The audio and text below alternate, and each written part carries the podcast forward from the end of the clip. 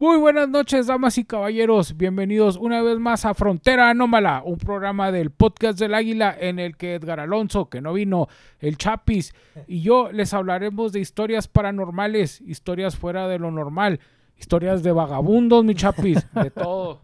¿Cómo estás, Chapi? Muy bien, muy bien, estoy muy bien y, y esperando a que se encuentren muy bien también las personas que nos escuchan, este, gozando de, de este solsticio de verano, el día más largo del año. Qué pinche Con- calor ha estado haciendo, mi Chapis. Cuídense por favor, sí, porque pinche Tomen este mucha agua.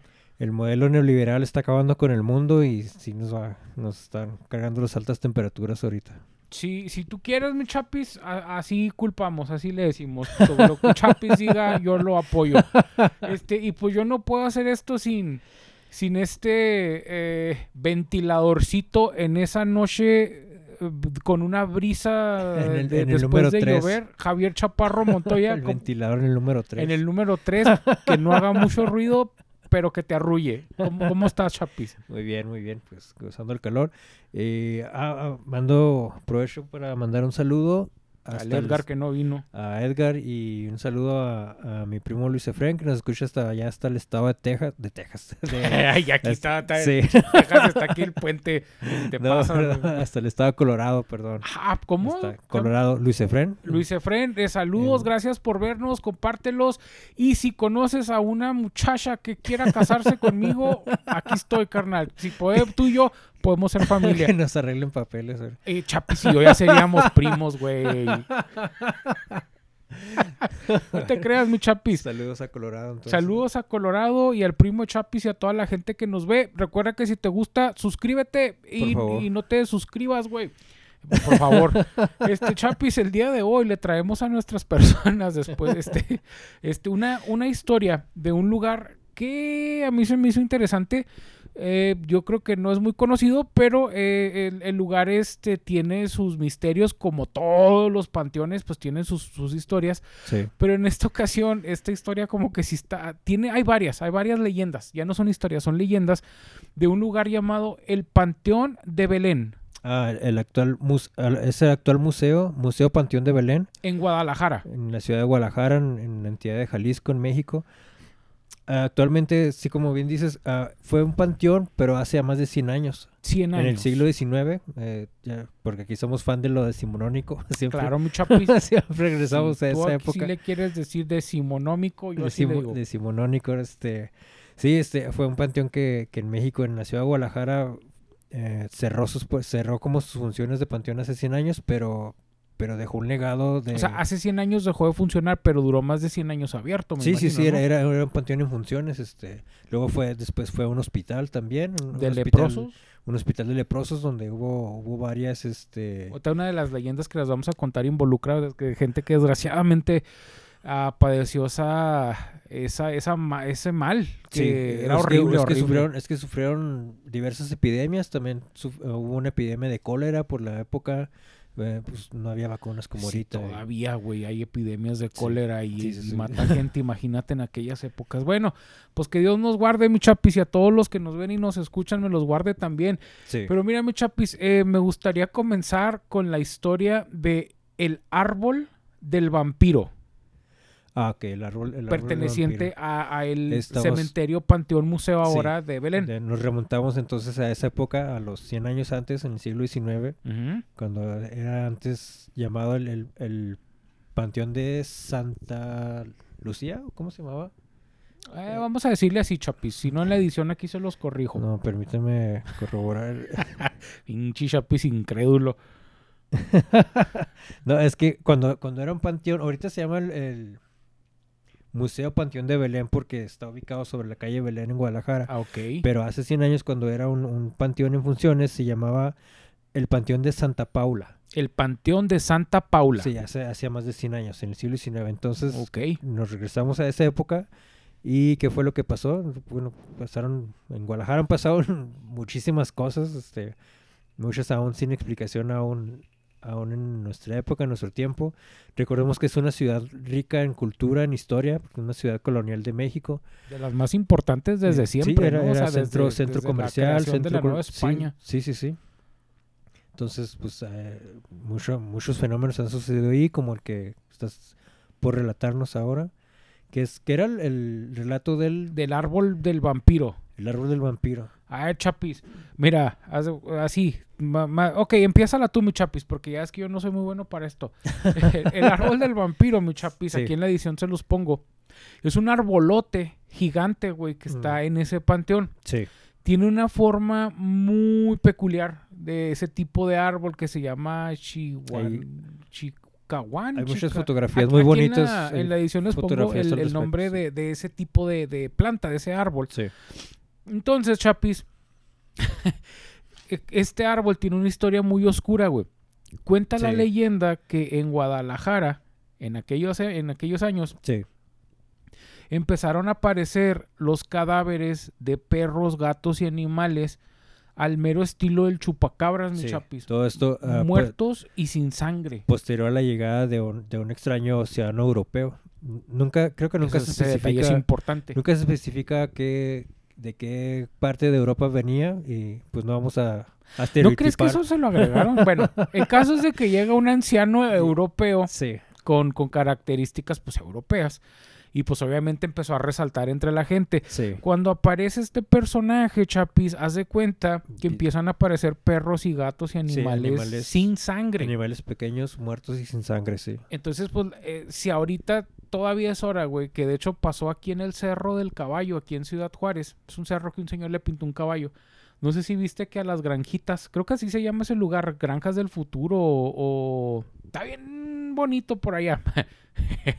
este, pero haz de cuenta que la gente tiene animalitos, está pues está en el cerro, está muy apartado de, de la mancha urbana. Y aparecieron los animales chupados como el chupacabras. Perdón por Oh. la che chihuahuense. Este. Una disculpa no, por, no por- por mi acento. No puedo evitarlo.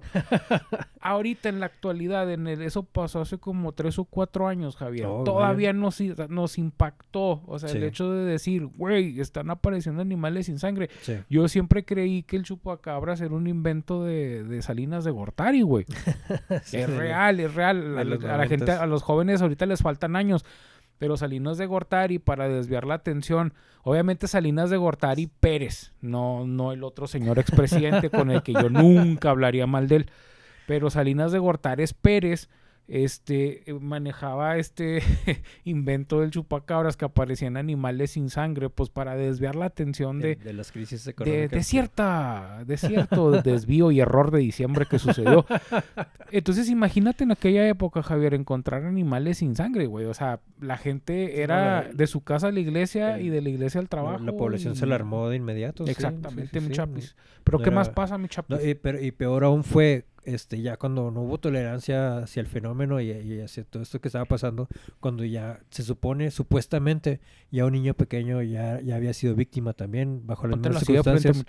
un, un, un, un bebé, no sé, un bebé, un niño pequeño, eh, había aparecido sin vida y también ya sin sangre, o sea, en las mismas Ese fue el detonante Sí, que causó el- la ira de la, de la Sí, población. Cuando el, cuando el pueblo ya tomó una decisión de, de unirse, Aparece un niño tomar acciones. muerto sin Sí. sangre. ¿En el mismo panteón, Chapis, o en la ciudad? No, no, no, en la ciudad. En sea, la ciudad, así en la como, ciudad, Así como, así como varios animales ya habían aparecido muertos en sangre, esta ocasión fue un, un niño, un bebé. Entonces fue cuando los ciudadanos, eh, obviamente, no toleraron ya esto, se organizaron y, este, y persiguieron a esta persona que era sospechoso, el principal Pobre sospechoso. viejito, güey. ya imagino. Sí, si habrá sido o no, sufrió la, la justicia del pueblo, este...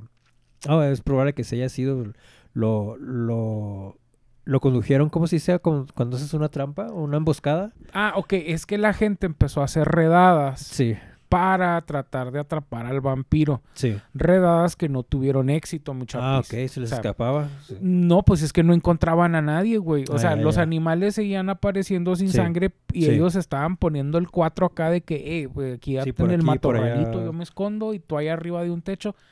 Hasta que eventualmente, pues alguien decidió culpar al viejito. Como que, eh, Pues ese güey fue. Ok, pues era el principal sospechoso, ¿no? Entonces era el que... ¿Por qué? ¿Por ser un extranjero, Por mi ser, chapis? por ser caucásico, blanco. ¿Cómo se llama eso? Pues, Xenofobia, mi chapis. bueno, pues el caso es de que la gente, después de estas redadas, mi Ajá. chapis, ubican a esta persona como el culpable de, de los, de los crímenes atroces. Sí, sí, era el mayor sospechoso, sí. Entonces acuden con una bruja, Ah, la bruja del pueblo, Ah, ok. la cual les dice, esta persona es un vampiro. La única forma en la que lo pueden detener es clavándole una estaca en el corazón, mi chapis. Eso fue por una bruja, por, el- por la asesoría de una bruja la que... Ah, yo no sabía ese detalle. Muy, muy, muy México del, del siglo Sí, XIX, güey. Sí. Bueno, creo. el caso, mi chapis, es que la gente pues lo acorrala, Sí, le, le hace una emboscada para poder atraparlo. le ponen el 4, así como Hacienda, pues te creas Hacienda, este, como cual cobrador de Coppel, güey, que te, te- te están torciendo desde la esquina hasta que entras a tu casa. Entonces, chapis, agarran la, el- la rama. No recuerdo si la bruja les dijo el tipo de árbol o fue mera casualidad Ah, ¿qué que tipo? alguien arrancó la rama de ese tipo de árbol. Aquí en la edición ya les puse el nombre del tipo de árbol. Entonces, pues lo matan, mi chapis, a este le, clavan, viejito. le clavan esa estaca de madera en el corazón. Y le Sí. cla- pues era una rama, güey. No, no, obviamente sí. no la tallaron así como la de Drácula no, de no- Bram No Stoker. estaba tan estilizada como en. Hollywood. agarraron una rama de un árbol y pelo órale, güey. Con todo y hojas. Entonces la gente, mi chapis, sepulta a, a este personaje que a Ah, quien nos sí. referiremos como el vampiro. Sí. Y después de sepultarlo, mi chapis, pues les da miedo que se salga. Sí. Dicen, no vaya a revivir este güey y se va a vengar. Y ponen una piedrota, una lápida, para que me entiendan, una piedrota encima de donde lo habían sepultado, allí en el panteón. De de hecho, Belén. ante- antes era si costumbre... estoy mal, pueden corregirme, ¿eh? porque me puedo equivocar y me equivoco Era demasiado. costumbre hace, hace 100 años, hace 150 años de- en, en Europa y incluso en algunas partes del norte de África, muchas tumbas que, que se, que se encontraron después, este, era acostumbrado enterrar cadáveres que se creía que eran vampiros o que podían regresar de la tumba y, y- y les ponían como aros de, de metal en el cuello o en las Mm, manos sí. o, o losas pesadas es para que ya no para evitar que, que regresen o que, que se salgan de la tumba y es ah, más o menos eso pasó también aquí este para evitar que, que el supuesto vampiro regresara construyeron una, una, una losa de piedra Grandota, pesadísima grandota. este y la colocaron sobre su tumba pues para evitar que, Que se regresara, saliera. que saliera pero sucedió un fenómeno extraño ¿Qué es lo que sucedió, mi chapis? ¿qué pasó? No, pues que para sorpresa de la gente, la losa se partió a la mitad. sí se quebró Bueno, la- quizá Sí. no la, en la como- mitad como una- simétrica, como una pero esquinada, sí, para que me entiendan, la losa una esquina se quebró sí. se partió Sí. y se dieron cuenta que la rama que le habían enterrado al vampiro Está empezó a brotar está un creciendo, árbol. sí Árbol del mismo tipo, obviamente, de la rama que le habían enterrado. De la tumba donde estaba enterrado el vampiro creció un árbol en muy poco tiempo, ¿no? O sea, no, no fue como que al paso de los años, o sea, Pues fue un dicen, fenómeno. Chapi, yo no bueno, puedo es parte de la leyenda, sí, es parte de la leyenda, pero creció un árbol, un árbol del Y que surgía de la empezó a crecer de, en, en dimensiones pues desproporcionadas, porque ese tipo de árbol así crece, o sea, pues es un arbolote. Aquí en la edición ya están viendo el tipo de árbol que es. El problema es que a la gente le dio miedo cortarlo, porque decían, ¿qué tal si dentro del árbol se está concentrando la Sí, maldad? la- no, la, la creencia era que si, que si el árbol se moría, eso significaba que el vampiro iba a revivir. ¿Y de dónde los, de dónde los sacaban, güey? ¿Del manual del sé, vampiro, no sé, güey? Yo o- creo la, la bruja que los había asesorado en un principio le, les dijo. Les no dijo, sé. ay, por cierto, les vendo este manualito del vampiro, güey, Vampiro 101, en el que Entonces, les va a decir qué para, hacer. para evitar que el vampiro regresara o reviviera, pues tenían que cuidar el árbol que no se muriera, o sea, mantenerlo ahí contenido como una suerte de prisión. Resulta y resalta, mi chapis, y a la gente que nos está viendo, que este tipo de árbol arroja una savia. Ah, sí, cuando le arrancas los brotes, fres- los brotes recién nacidos, si le arrancas ramitas o hojitas, sale una savia como una miel, cómo se puede describir como un- una melaza, una... Yo le digo savia, güey. por- Para mí todo lo que avienta el árbol es savia, güey. A Ok. lo mejor ni es savia, güey. Sí. Yo así le digo. Sí, o- un líquido es, viscoso, es pues. un como- líquido que avientan los arbolitos a veces, pero Sí. resulta que la característica de esta savia, pues es que Es- tiene un es color, color. ámbar rojecino, mi chapis. Sí, como, como si fuera sangre coagulada, ¿no? Entonces, pues decían que era el árbol vampiro, güey. Sí, pues todo, pues tenían razones para creerlo. ¿no? O sea, Y, razones motivos. tenían. Qué mala suerte que de todos los árboles que pudieron haber escogido, mi chapi, tenían que escoger uno que tuviera savia Sí. roja. Bueno, pues resulta que este hecho es que fue hace más de 100 años, este, el árbol creo que aún está, aún Todavía está vigente el árbol. Pues de hecho, este, este lugar del que estamos hablando, que es el Museo de Belén, el Museo del Panteón de Belén, está abierto al público ahorita. Funciona justamente dando estas guías turísticas. La gente puede ir. De hecho, tiene, bueno, patrocínenos por favor por la publicidad que le estamos Sí, dando. gratuita. patrocínenos Panteón de Belén. Hemos dicho Hay- puras cosas buenas. Hay tours este, nocturnos para los más valientes que quieran darse la vuelta ahí por la noche. ¿Tú irías, Chapis? No, Yo sí, güey. Sí, yo sí. no, no, gracias.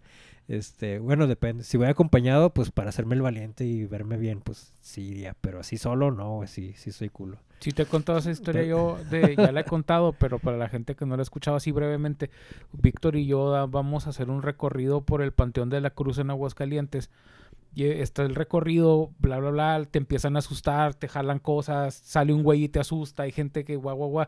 Llega el punto en el que experimentas el pánico Eso sería una caminata normal en la noche aquí en Juárez, ¿no? Sí. Sí. pues, o sea, No, pero ¿cómo se llama este pánico que es de todos, güey? El Ah, colectivo. pánico ¿cómo? colectivo, güey. Yo no lo había experimentado, es real, güey. O sea, cuando Sí, toda la gente sí, tiene el fenómeno. mismo miedo, Sí.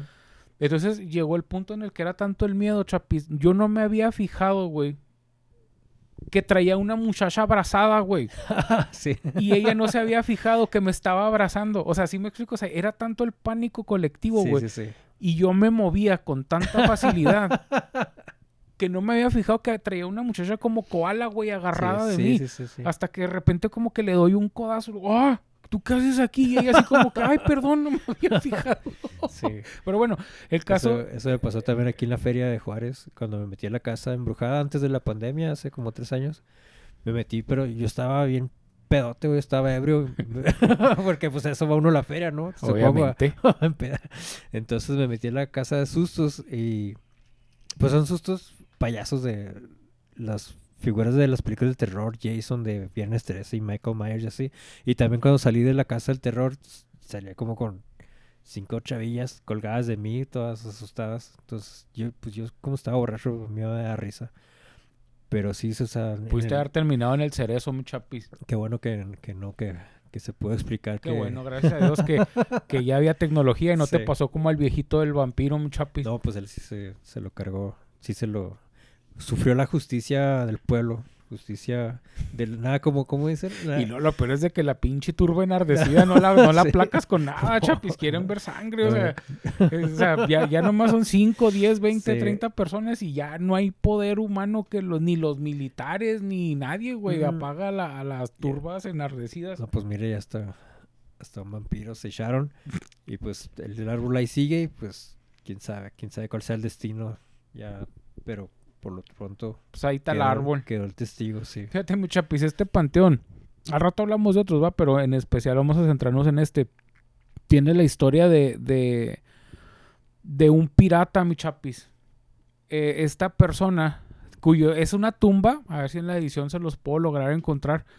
Es una tumba que incluso tiene el dibujo de una. Voy a decirle ancla, pero no es ancla, porque es áncora. Mm, resulta que son diferentes. Este, pero vamos a decirle un ancla. Este, esta persona era un pirata marinero que asaltaba barcos, robaba, mataba y era muy malo. Entonces eh, tenía, pues ya saben, su baby en cada puerto, guau. Un día llega a Guadalajara, se enamora de una mujer y esta mujer le da este, hijos. Pero esta persona jamás les reveló que él era un pirata ni dónde tenía escondido su tesoro. De hecho, se menciona que él mataba hasta su misma tripulación para que no supieran dónde estaba, dónde él estaba guardando todo Ah, su, su tesoro. Entonces, lo que pasa es de que este señor tiene hijos y ya en su lecho de muerte le confiesa a uno de los hijos, o si no sé si recuerdo si dejó- tuvo dejó uno. de ser pirata, dejó las Sí, actividades sí, pues de- no, se enamoró, se hizo hombre de casa, ya barría la banqueta, lo mandaban a barrer la banqueta, ya sabes, mi Sí, chapo, sí, lo, sí. lo normal. Entonces, haz de cuenta que él, él, pues así en su tipo lecho de muerte, le dice a su hijo, hey hijo, ¿sabes qué? Yo era un pirata bien maldito y yo tengo un tesoro escondido que te va a hacer súper rico. La única condición que te pido es que tú seas un pirata como yo y seas igual o peor de malo que yo.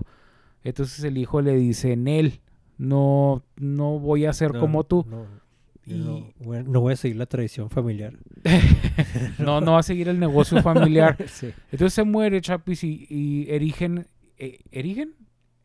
Eh, bueno, Sí, levantan una, una sí. tumba hacia arriba, este, con estas características del ancla, así muy marinera. Entonces, supuestamente cuenta la leyenda que si tú vas en la noche a ese panteón con una veladora y un rosario y apagas la veladora, o sea, que quedes a totalmente oscuras y luego rezas muy rápido, este, se te aparece esta persona y ¿El pirata, el pirata desaparece en su tumba? Ajá, y te va a decir la ubicación del tesoro.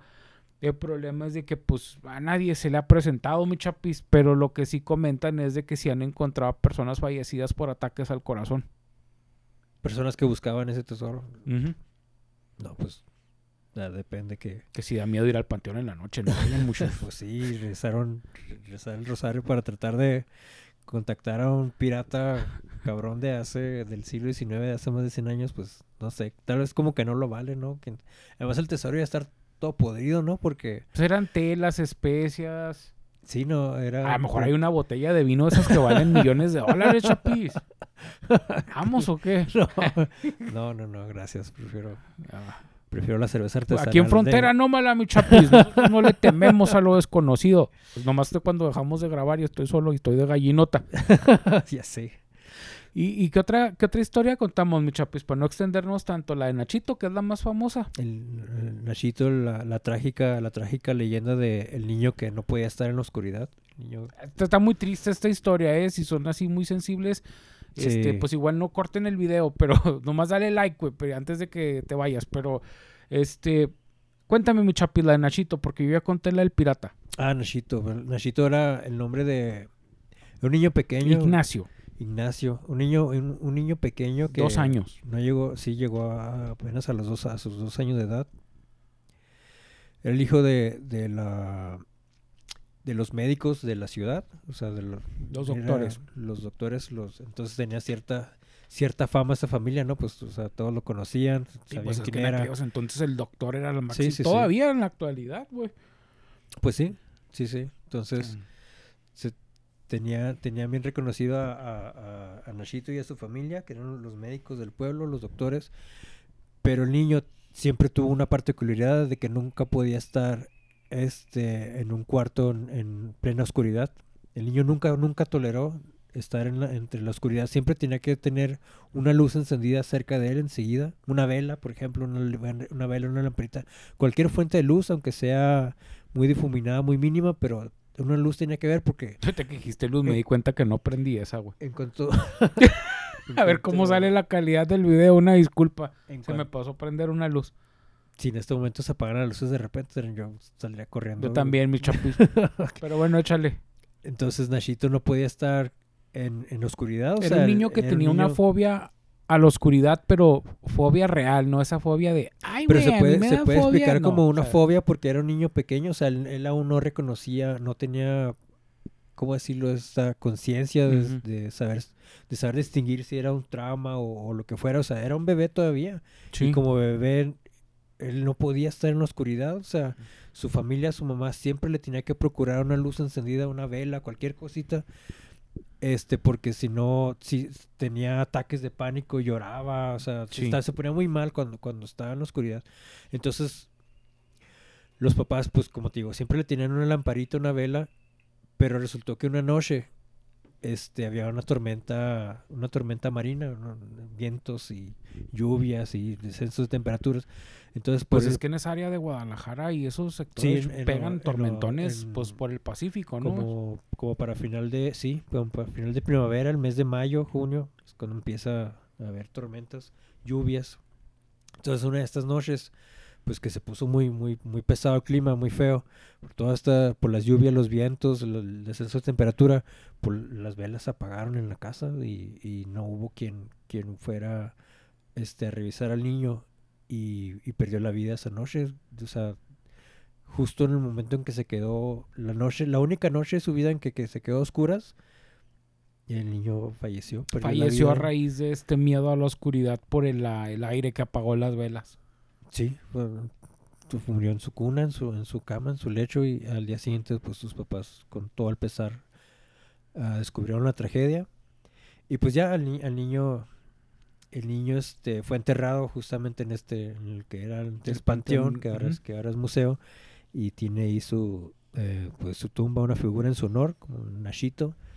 Pero fue, fue, pues fue raro como las circunstancias, o sea, como un niño no, nunca toleró estar en la oscuridad y, el final trágico que tuvo una, una sola noche bastó para, para que no para que no sobreviviera quién sabe cuál habrá sido la condición si hubiera alguna explicación si hubiera sido una condición médica o lo que haya sido pero pues igual la, la tragedia sucedió Sí, Chapis. Entonces, después de la muerte trágica de, de este niño, Nachito, sí pues la, la familia, el, pues obviamente, pues empieza a correr por todo el pueblo el rumor de... ah sí se, se supo de inmediato pues eran que- reconocidos Como en maquilado, como en líneas de, producción de maquila, güey. O sea, sí sí sí corrió, corrió más rápido que... que, que sí el rumor se supo de inmediato Entonces, eh, hacen este una tumba, pero deciden a la tumba hacerle una inserción. Sea, una versión dice que la inserción, o sea, un hoyo, un hoyo en la lápida para que entre la luz. ah ok para- como una abertura para, para que entrara la luz oh yo no Una sé. versión dice que se hizo sola, o sea, que se Oh, que apareció por sí. las propiedades inherentes. Esa palabra la aprendí hace poquito. O sea, las, las cualidades propias de la piedra, pues que es porosa, le entra Ah, el agua, se cuartea, sí no tiene vigas y pues se, se puede Ah, partir. muy bien. Otra versión dice que se le hicieron intencionalmente, pues como tributo para que cuando fuera de día, pues entrara Sí, un rayo de luz. Aún en su descanso recibiera la luz. Y, Ah, y a la gente, eh, al mm, velador, le encargaron la tarea de que pues cuando cayera la tarde, que así iba a ser de noche, ah, pusieron en la tumba cuatro pilares en las esquinas ah, para que colgaran una, antor- una antorcha. Ah, ok, una iluminación, sí. Entonces, durante las noches, este, pues había como cierta luz, porque pues obviamente estamos hablando de no había luz, o sea, no había electricidad como la tal cual la conocemos era, hoy. era el siglo XIX, apenas ya las primeras instalaciones eléctricas, yo creo. Y lo interesante del caso, Chapio, es de que resulta que empezó a, a, a- a salir como que fenómenos paranormales ahí en la tumba. Entonces la gente iba y le dejaba un juguete. Todavía al día de hoy Sí, porque- le siguen dejando un juguete a al, esa ser, al tumba. ser una persona querida en la comunidad, sí, pues la, la, la- mucha gente llegaba y le daba tributos a comidas o juguetitos, le dejaba. Mm. Entonces empezó a correr el rumor de que si tú le dejabas un juguetito, Mm. el niño te seguía y se hacía como que tu ángel protector. Como que te cuidaba, te- era una, una, una, una compañía buena. Sí. Y, y, pues empezaron ahí, me imagino que pues del mito lleva la leyenda, a ¿verdad? pedirle fa- el favor de su cuidado. Y también se, se creó pues la versión al revés, de que si tú te llevabas uno de los juguetes de allí, pues te iba a perseguir, pero para Jódete. mal. Te iba a hacer un berrinche. A tipo eh, maldición egipcia faraónica, de que si te llevas un objeto de la tumba, la, la maldición no se levanta hasta que lo regreses a, Oh, a, a donde pertenecía. vaya. Falla, es todavía un... Entonces, pues si van ahí al museo este de Belén, pues no se lleven los juguetes, y mejor lleven uno. Sí. O no lleves Sí, nada, sí, güey. ¿Para qué que- te llevas, para qué te sí, llevas que encargo? O sea, ve, tomas fotos, un videíto, una Sí. selfie y ya. No, Sí, no andes sí. haciendo ofrenda. Si quieren un recordito, cómprense un llavero en el centro Sí, o algo. No Arráncale una rama al árbol vampiro, güey. pero no te metas con Nachito, güey. por no. favor. Este, y, pues mira, mi chapis, pues vamos, tac, ah, nos queda tiempo, este, que, que hablamos de la, de, de la señora esta que, del testamento. Esa no lo conozco. No, no- no Sí, sabía. cómo que- no. Es esta, es de un chapis, otra versión de allí es de que la una muchachita, una niña, vamos a acostumbrar antes en México, era de las familias más ricas de, de allí, de esa región de, de, De Guadalajara. de Guadalajara. Hasta no se llamaba Guadalajara, o sí, bueno, no sé. El caso No es de sé. que ella Sí, a sus sí. pocos años de edad la matrimonian con un viejillo rabo verde, mi chapis. Un señor de dinero. Un- Sí, sí. Un sugar. Es que las dos familias tenían dinero, Ah, entonces, Sí, sí, obviamente. no sé, ella los- tenía unos los- 9, 10, 13 años y la matrimonian con un güey como yo, mi chapis. Entonces, este, pues ese tipo era muy, se conocía como una persona muy detestable ahí en, el, Ah, en el pueblo, muy alcohólico, pero pues millonario a final de cuentas. Sí, sí, sí. Igual que ella. Entonces, resulta que esa, eh, muere el esposo, pero eh, con él tuvo varios hijos, dos, tres, no recuerdo. Entonces, en cuanto fallece, los hijos empiezan a pelear por la herencia, Chapis. Oh. Lo que pasa es de que pues ella se enoja y les dice, eh, pues muestren respeto, o sea, todavía está ahí el cadáver en, en- en la tumba. Este, y los hijos como que, nah, ¿sabes qué? O sea, no nos estés molestando y se siguen peleando. Sí. Entonces ella les dice, ¿sabes qué? Pues ahora nadie va a ver un peso hasta que yo no me muera. Entonces los hijos empiezan a complotar Ah, para matarla. Oh, oh, para acelerar el proceso. Pues sí eran... Yo creo salieron a su papá, ¿no? Esos hijos. Pues sí, Chapis, ¿qué podías esperarte? El caso, mi Chapis, es de que pues ella vivía con este miedo. Problemas de ricos, ahora sí. Ya sé que uno que soy pobre. bueno, el caso, mi Chapis, Entonces, lo- los, los propios hijos de la señora empezaron a, sí, a complotar para matarla. Vaya. Y a ella le generó como estrés, Chapis, pues por estar Pues, preocupándote de, de- de si me duermo y me matan. Entonces, y eso es como una, eso es- en la chaveña le dicen una noche normal a esto. Este, pero hay gente que no vive en la chaveña. O sea, saludos al Raúl Mosby, a, su esposa Angélica y a, ya saben. Que esté muy bien, que su familia esté muy Este, bien. eh, eh, sí. El caso, mi chapis, es de que este, te- como que todo este estrés y eso a ella le provocó un estado catatónico. El que estado Oh, catatónico es cuando pareces cadáver, pero no estás muerto, o sea, nomás no te Como, puedes como mover. Una, como una suerte de coma, ¿no? Coma, pero estás vivo. Ay, Ed- Pues en el coma también estás vivo. Edgar pero nos explicaría muy bien lo que es. Es un trastorno pero médico. Edgar, Edgar decidió que tiene cosas más importantes que hacer, mi chapis. Sí. Te creas, Edgar. Por supuesto que sí. El caso, Catatónico, sí, catatónico, que es que, que estás como en un coma, que estás como, como dormido sin poder despertar, ¿no? Un letargo, no, no sé cómo es se como un súper que se te sube el muerto. Está- pero estás nomás. Se te sube el muerto, pero acá la sea, versión final, jefe. No tienes dificultades respiratorias ni cardíacas, o sea, tus funciones siguen. No, es que estás- tengo entendido estás que incluso, postrado, ¿no? eh, igual eso lo verificamos, este, tengo entendido que incluso sí disminuyen tus, tus frecuencias ok. eh, vitales. Ok, ok. De hecho, antes a la gente le picaban con un alfiler. A la gente que sufría catatonia. Ajá. Ajá. Entonces le provocaban una pequeña hemorragia porque se tenía la creencia, igual, Ah, para generar circulación. exactamente. Oh. Le hacían una pequeña hemorragia para que empezara a salir sangre y empecé como que se reactivara el- Mm. la circulación. El caso de mi chapis, pues es de que ella, este, los hijos inmediatamente dicen, uh, ya se murió. Ya, ya le hicimos. No, preparan, no el- le dejó fácil. preparan ahí todo. eh, ah, la catalepsia puede durar de una a varias horas. Entonces, Ah, ok. pues Entonces los tenía, hijos, tenía poco tiempo. Un Dicen- margen, sí, un margen temporal. Dicen que al mal paso darle prisa a mi padre, mi chapis. y para pronto ya tenían el ataúd y a medio pueblo reunido y ellos, no, a llore y llore, mi chapis, como la Magdalena. El caso, Entonces planeaban enterrarla viva. no, pues ellos pensaban que estaba muerta. Ah, ok, ok, sí, sí, sí, ya. Entonces, pues en lo que está el... el- O si no, igual no les hubiera importado ese detalle, ¿no? O sea, pues como que ya, güey. Lo que no, ya querían no era no creo que eso los hubiera detenido, Javier. No, sí, yo sí, sí. tampoco creo eso. Pues el caso, Javier, es de que a la mitad del, a la mitad del funeral, güey, la señora despierta de su Por estado es- catatónico. por esos güey. casos también era muy común enterrar a las personas este, con una cuerda conectada a una campanita exterior, ¿no? Para por si el cadáver, mera casualidad, llegara a revivir ya después de enterrado, jalara la cadenita y la sonara la campana arriba y Era, pudieran eh, es que antes no había autopsia. Mm, A, a mucha gente la enterraron viva. Sí, sí. Entonces, o sea, qué tan está común era que te enterraran. Bueno, después de ese pequeño corte que ustedes no se dieron cuenta, este, estábamos platicando Chapio, Gajes del- Chapio Quijano. Gajes de la edición.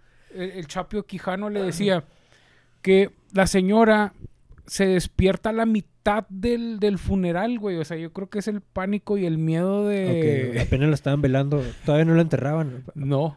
Ok. Entonces, imagínate el pinche miedo, Javier, de que se te despierte la persona Sí, muerta pues, a medio funeral. Mm. Se despierta y así como, como, como en película, ¡pras! abre el ataúd y lo, yo "S- Aquí estoy. Y los hijos así como que, ¿qué pasó? No, pues haz de cuenta, mi chapis, que él les dice, pues le va un hijo y le dice como que muy cerquita. O sea, ¿para qué regresaste si ya estabas muerta? Y ella les dice así como que no verán un peso hasta que hasta que yo, bueno, ya sabes, alguna amenaza acá, L- tipo maldición gitana, Esa chapio. sería la mejor telenovela que pudieras ver. Ah, que sí, güey. El caso, mi chapis, es que la señora ni tarde ni presurosa fue con el velador de ese panteón, el panteón de Belén. Ah. Y le dice, güey, bueno, no le dijo, güey, va. Le dijo, disculpe, señor, mire, es que sabe que me acaba de pasar esta situación. Si usted un día ve que mis hijos vienen con mi cadáver, entiérreme bajito. Ah, Ok, no, no me eche tanta tierra encima. Entiérreme bajito para yo poder salirme. Dijo, y aparte, póngame la campanita, la campanita que acabas de mencionar, Chapio. Sí, sí, sí, sí. A lo que el, el velador le dice, ah, que, que, qué hijos tan hijos tiene, señora. Dice, ándele Sí. pues, sí, si un día yo lo veo que la traen, yo me encargo de, de enterrarla a poca profundidad, este, y con una campanita. Donde un día, mi chapis, el velador se fue al del río, patrocínanos, o a la panadería, o al Smart, Sí, patrocínanos. la, la tiendita de la época. ¿no? El señor no estaba allí. Ah, ok. Y la persona, la señora esta le vuelve a dar otro ataque catatónico, güey. Pero ahora sí Ah, los pobre. hijos no armaron ni, ni funeral, Ah. ni fiesta, ni banquete. Sí, antes de que despierte otra vez. sí. Así como fue, fueron por el doc, dijeron, doc, ¿está viva? No, está muerta. Pues pa' pronto fueron ellos mismos y ellos mismos hicieron el hoyo. Sí, pues había que acelerar el trámite, ya no quieren aguantar más. Y fueron y la metieron.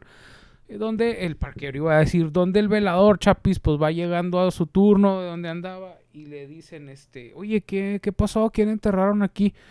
No, pues son los hijos de la señora que están enterrándola. Y el, el, Ah, el velador, pues sale a toda prisa con pala en mano y empieza a escarbar. No, llega. Y cuando llega a la tumba, Javier encuentra una mano saliéndose de la Oh, tierra. qué impresión. Feo. Y la señora en la mano traía un papel, un pergamino. Le digo pergamino, una hoja enrollada en la mano. Sí, un documento, sí. Y en la hoja, Chapis, decía que ella no le heredaba nada a los hijos. que toda su fortuna, que eran de los más ricos de, de Sí, de- Guadalajara, de ese tiempo, se sí. la, se la daba a la gente más pobre. Que un güey se la ha de haber quedado, mi Chapis. El Vamos a ser honestos. El abogado. Sí, el abogado se quedó con toda la feria, güey. Pero bueno, pues la voluntad era buena Sí, de la señora. Entonces, este, la señora, pues eh, los hijos se quedan sin nada y Ah, ella pide, lo único que pide es de que con el, su dinero se levante una tumba con la última imagen que se tenga de ella. De al día de hoy, Javier, todavía existe una tumba Sí. grabada en piedra, tallada en piedra, donde está una mano con un pergamino, Vaya. su- que es la última imagen o recuerdo que se tiene de ella. Sí. Wow. Y pues ya, mi chapis, aparte de ese, ese desconectón de videos que estamos estrenando cámara nueva, pues se me olvidó prender una luz, hombre, a ver si se nota. a ver si se nota. Este. eh, pero pues bueno, mi chapis, eh, interesante historia de- del Panteón de. Belén. Varias, varias historias en un solo lugar. Este, no sé, ahora sí que es una especie de concentración de leyendas en, en un solo lugar. Tantas cosas que pueden pasar. Este, no sé, en todos lugares creo que hay una riqueza en, en- en- Chido en que esta cámara nos avisa si está grabando ah, con el Eh. foquito rojo, güey. Así ya no estoy preguntando si está grabando. No, perdón, es que estoy emocionado. ¿Te imaginas haber sido el velador de ese cementerio en ese tiempo? Era? O sea, to- todo lo que, todas las cosas que no habrá visto ese señor, ni siquiera, no sé, ni, ni siquiera ningún personaje lovecraftiano, o sea, se hubiera vuelto loco con la mitad de las cosas que, que vio, que vio la persona que, que trabajaba ahí de noche. De hecho, creo que antes los veladores de los panteones estaban incluso, eran personas armadas, o sea, andaban con rifle Todavía, en güey, hay, hay veladores armados, güey. Sí, sí, porque pues, mucha, mucha gente loca va ahí. Fíjate que, eh, por ejemplo, en África, mi chapis, la, la gente vaya, practica mucho el vudú, Sí. que es la religión, pues casi oficial, oficial. No, perdón, yo creo, creo que es oficial. El caso es de que, este, allá los cadáveres, mi chapis, también les cortan la cabeza y les hacen cosas Porque... Para que no los este, usen los hechiceros. Sí, ¿no? exactamente. Y aparte también algunos tienen la creencia de que si un Bokor, creo que es el hechicero malo eh, del vudú, te hace ahí un trabajillo, eh, haz de cuenta que ellos te zombifican, te hacen zombie. Pero, este, haz de cuenta que a la gente le dan un, una neurotoxina, o sea, como un veneno. té, ¿no? Como un té bebido, sí. Un veneno sin que te des cuenta y caes en este estado catatónico en el que ya no tienes, tienes tus eh, signos vitales tan en, en estado mínimo crítico stand-by. Que parece que estás muerto. Entonces ya esos güeyes saben que, que vas a aguantar un rato ahí en la... O sea, como tu respiración va a consumir muy poco oxígeno, vas a aguantar un rato ahí enterrado.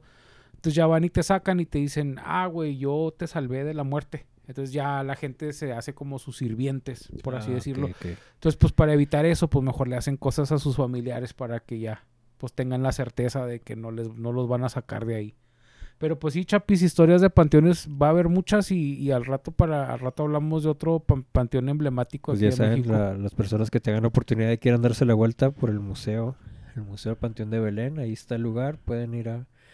Y no hablamos de los leprosos, de Chapis del de- panteón de Belén. Es que es que fue fue construido un fue levantado un hospital ahí también. ¿Te imaginas todas las cosas que habrán pasado en ese hospital? Tantos fenómenos, no no no, no, no imagino y no quiero imaginar tampoco, me da medio, un poquito de miedo. Sí, está muy feo porque a la gente se le iban cayendo los pedazos de carne conforme iban caminando porque el, La epidemia de lepra. al, al leproso se creía que, que, o sea, no nomás sentían el, el rechazo de la gente, sino que Dios también iba a sentir rechazo de, P- hacia ellos. Sí, como si fueran Entonces iban a ese lugar a rezar para que pues Dios tuviera clemencia de, de que no los discriminara por, por, por su enfermedad. Sí, de hecho hay, hay un ala, ¿cómo se dice? Un ala, un, un área, un apartado exclusivo que son un montón de tumbas así apiladas que fueron todas las víctimas de lepra de, de la época. Cuando entraban tenían que tocar una campana y ¡pum! La gente salía en friega.